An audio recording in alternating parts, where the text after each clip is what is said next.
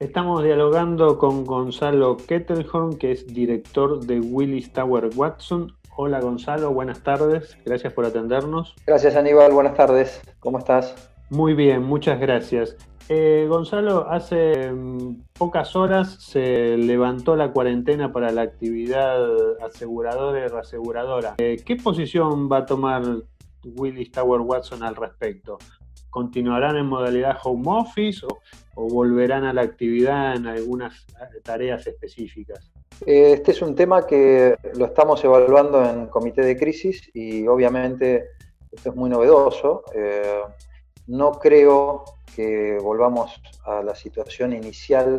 Eh, si, bien esto es una opinión, no creo que volvamos a la situación inicial así de la noche a la mañana, básicamente porque hay muchas cosas que van a necesitar protocolos y, se va a tener que trabajar bastante sobre eso.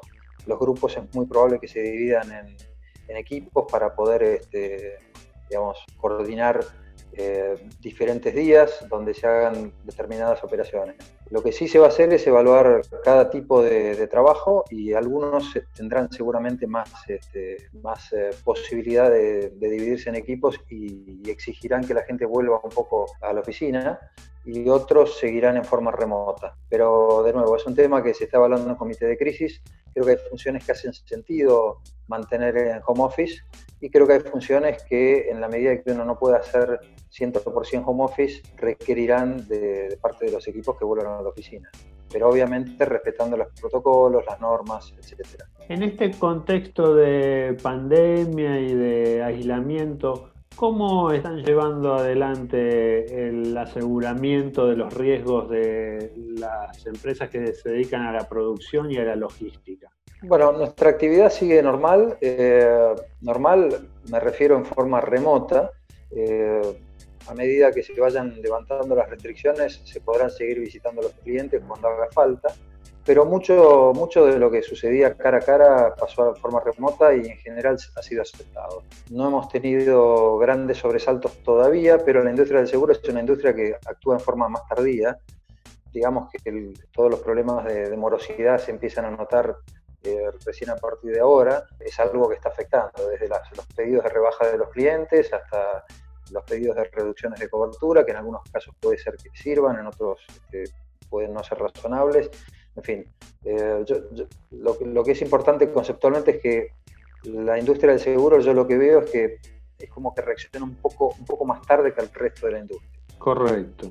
Y mm, respecto de riesgos del trabajo, ¿cómo se está desenvolviendo esta, este sector en la cartera que tiene Willis? Eh, hay, ¿Las cápitas aumentaron, disminuyeron, hubo más siniestros? ¿Qué nos podés comentar al respecto? Bueno, el, tema del, COVID-19 obviamente es un primera duda que surgió era si estaba o no estaba cubierto, obviamente que sí está cubierto. Hay algunos matices de si es, si no es una enfermedad profesional, pero claramente sí está cubierto. La gente se está preguntando en qué casos podría generar ahorros de prima. Esta es una pregunta válida que los clientes se hacen y nos llaman y nos consultan por esto. Obviamente que cada caso hay que analizarlo. Eh, no es lo mismo una industria full trabajando que una industria que está, una, una, planta, por ejemplo, que está vacía y que, que alguna gente está en modo, digamos, suspendida momentáneamente, o gente que está haciendo trabajo desde la casa y que antes lo hacía desde la oficina, que tiene un riesgo eh, diferente, que no tiene, por ejemplo, el tema del itinerario. O sea, cada caso es, es, un, mundo en sí mismo, ¿no? Es algo que, lo que nosotros recomendamos es analizarlo. Obviamente que las empresas están volcadas a bajar costos y, obviamente que no es lo mismo las actividades exceptuadas de, las actividades que no, han sido exceptuadas. Entonces eh, hay que mirar un poco hay que mirar un poco cada caso. Un tema interesante es lo que está pasando con las rescisiones por falta de pago, donde se alargaron los plazos este, desde el punto de vista, digamos, de, la entrada en mora, entonces, digamos, fueron suspendidas las rescisiones por falta de pago. Entonces, hubo quita de intereses, hubo planes de financiación, con lo cual este, ese también es un factor a tener en cuenta y era básicamente el objetivo aliviar un poco la situación de las empresas. La actividad comercial y de prestación de algunos servicios es una de las que más se vio afectada. Em, ¿qué, pasa con el aseguramiento de estas actividades económicas en la cartera de Willis? Eh, nosotros en general, eh, insisto, como, como dije al principio, todavía estamos empezando a ver eh, los acomodamientos. Claramente los acomodamientos tienen que ver por industrias. Todo lo que tenía que ver con restaurantes, por ejemplo, y toda esa industria que automáticamente se cerró, o cines, o temas que eran espectáculos, o cualquier tipo de, industria que, tenga, digamos, una, estructura, como puede ser un restaurante o, un cine, pero que en el fondo estamos hablando de una industria eh, de servicios eh, y que pasaron de, de 100 a, 0, salvo los restaurantes que, adoptaron este, sistemas de delivery o cosas de esas, pero recuperaron en parte. Digamos que son, son industrias muy, muy, muy golpeadas. Todas esas industrias este, están bastante complicadas y esto se empieza a ver en los seguros, sobre todo en el mundo de las pymes. Todo el uso, todo lo que tenía que ver con logística, preguntabas, todo lo que tiene que ver con flotas corporativas, que, flotas de autos que, se dejan de usar, este, son, son todos rubros en los cuales los clientes están pidiendo rebajas, están pidiendo adaptaciones de cobertura porque tienen que hacer frente a su caída de ingresos. Entonces, este, lo que estamos viendo básicamente es eso, es como que, de nuevo, si querés lo podemos dividir en distintos tipos de riesgos. Todo lo que tiene que ver con flotas por un lado, lo que tiene que ver con estructura de personal por el otro, lo que tiene que ver con las plantas que estaban en plena ocupación y de golpe están requiriendo más una guardia para que, para que no haya ni, roturas de maquinarias este, o se mantengan los niveles de, servicio de mantenimiento de máquinas, etcétera, etcétera. Digamos que cada, cada industria es, es, un mundo aparte y es muy importante ir analizándolas. Y después hay cosas generales, como puede ser el tema de los ciberriesgos, que están empezando a suceder, porque al volcarse masivamente los procesos de, negocios, digamos, a las redes a través del de teletrabajo desde el hogar, que no tiene claramente la misma, el mismo nivel de seguridad que tenía un sistema centralizado en una, empresa, este, es como que está generando oportunidades a, la, todo, todo, la, todo, el tema de los ciberataques. Entonces hay, hay, hay mucho, mucho riesgo desde ese punto de vista. ¿Aumentaron las consultas por coberturas de riesgos cibernéticos? Muchísimo, muchísimo. Vos pensás que el nivel de fraudes también está aumentando. Atrás de todo el tema de divulgación de información confidencial y bases de datos de clientes, hay también, digamos, un tema de daño reputacional. Imagínate una empresa que, de golpe a raíz de, de un siniestro de este tipo, que le hayan robado la base de datos, eh, el daño reputacional que puede llegar a tener. Eh, hay hackeos de sistemas operativos que están empezando. Siempre existieron estos, pero es, como que se han incrementado muchísimo. Y son solo algunas de las consecuencias que se pueden tener. Este, no solamente, digamos, la interrupción del negocio, sino también este, todo lo que decíamos de fraudes y extorsiones, daños reputacionales, eh, toda la responsabilidad que tienen atrás los directores y los funcionarios de las empresas. En fin, el tema de riesgos cibernéticos es un tema muy, muy delicado que no estaba muy desarrollado acá en la Argentina. Había pocas empresas con esta cobertura, muy pocas. Y con este tema del trabajo a distancia ahora es como que ha habido un nivel de preocupación bastante mayor de lo que venía siendo. Y yo creo que va a ser, un, por, eso es que hay tantos seminarios, ¿no? Va a ser un, un riesgo que durante este año se va a desarrollar mucho y, y por el cual estamos recibiendo muchísimas consultas. ¿Y la cobertura para riesgos de la salud tuvo algún cambio en particular con motivo de la pandemia? Básicamente los sistemas de salud siguen siendo los mismos, o sea, por un lado está la cobertura que presta, digamos, para la parte de riesgos del trabajo, toda la, parte de salud relacionada con los riesgos del trabajo, y por otro lado está toda la parte que brindan las obras sociales para lo que es el ámbito privado. El tema es que acá hay una confusión o un solapamiento de lo privado con lo laboral, desde que yo empiezo a trabajar desde mi casa.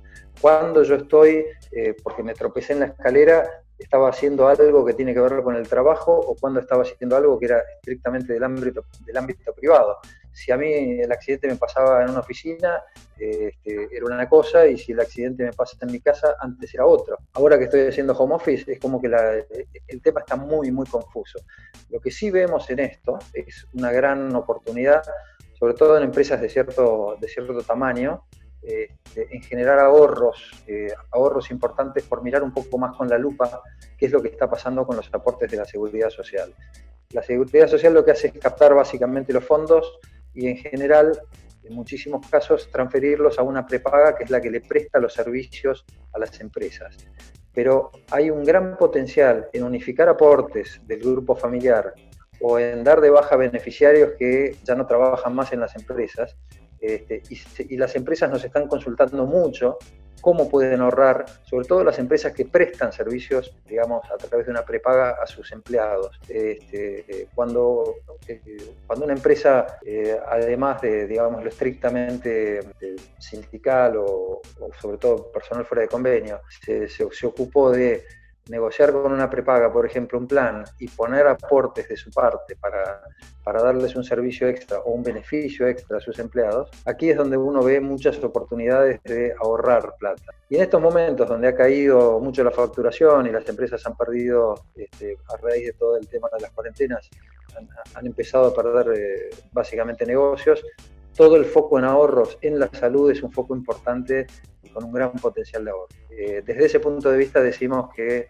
digamos, no solo del solapamiento de, la parte laboral con la parte de salud, sino que desde el punto de vista de las empresas que invierten en salud para su personal, hay muy buenas posibilidades de ahorro. Bien, ya yendo a mi última consulta y agradeciéndote por eh, estos minutos que nos has dedicado, por último, te consulto, vos sos un ejecutivo de una larga experiencia en el sector asegurador, financiero y otras actividades.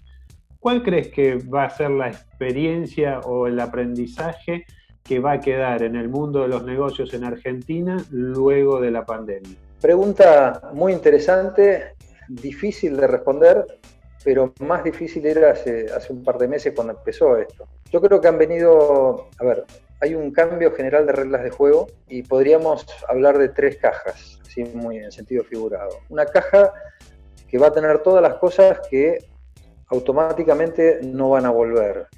O sea, formas de relacionamiento que no van a volver, por ejemplo. Hay una caja de cosas nuevas que han venido a raíz de todo este tema de, de la pandemia pero que son temporarias, han venido, se han instalado, pero que van a, van a desaparecer de nuevo una vez que pasemos todo este proceso, que vaya a saber cuánto tiempo dura. Y hay cosas que han venido para quedarse y que no se van a volver a ir. Yo creo que si hablamos de porcentajes, las cosas nuevas que han venido para quedarse, caso por ejemplo el teletrabajo, digamos, creo que el 70% de las cosas que han venido nuevas, 80% se van a quedar. Yo creo que mm, esto que está pasando anticipó en varios años, o sea, lo que iba a pasar durante los próximos 5 o 6 años, me parece que ocurrió en un mes o menos, y, ocurrió además a los ponchazos, con lo cual todavía sucede en forma imperfecta, pero claramente para mí son cuestiones que han venido para quedarse y que los negocios se van a tener que reinventar van a tener serios problemas. Muchos negocios. Habrá procesos industriales, que si fabricar un auto por ahí no cambia demasiado, este, pero las empresas, para darte un ejemplo, que tenían alquilados, qué sé yo, mil metros cubiertos, mil metros cuadrados para para tener sus oficinas. Hoy están pensando en estructuras de no más de 250, 300 metros.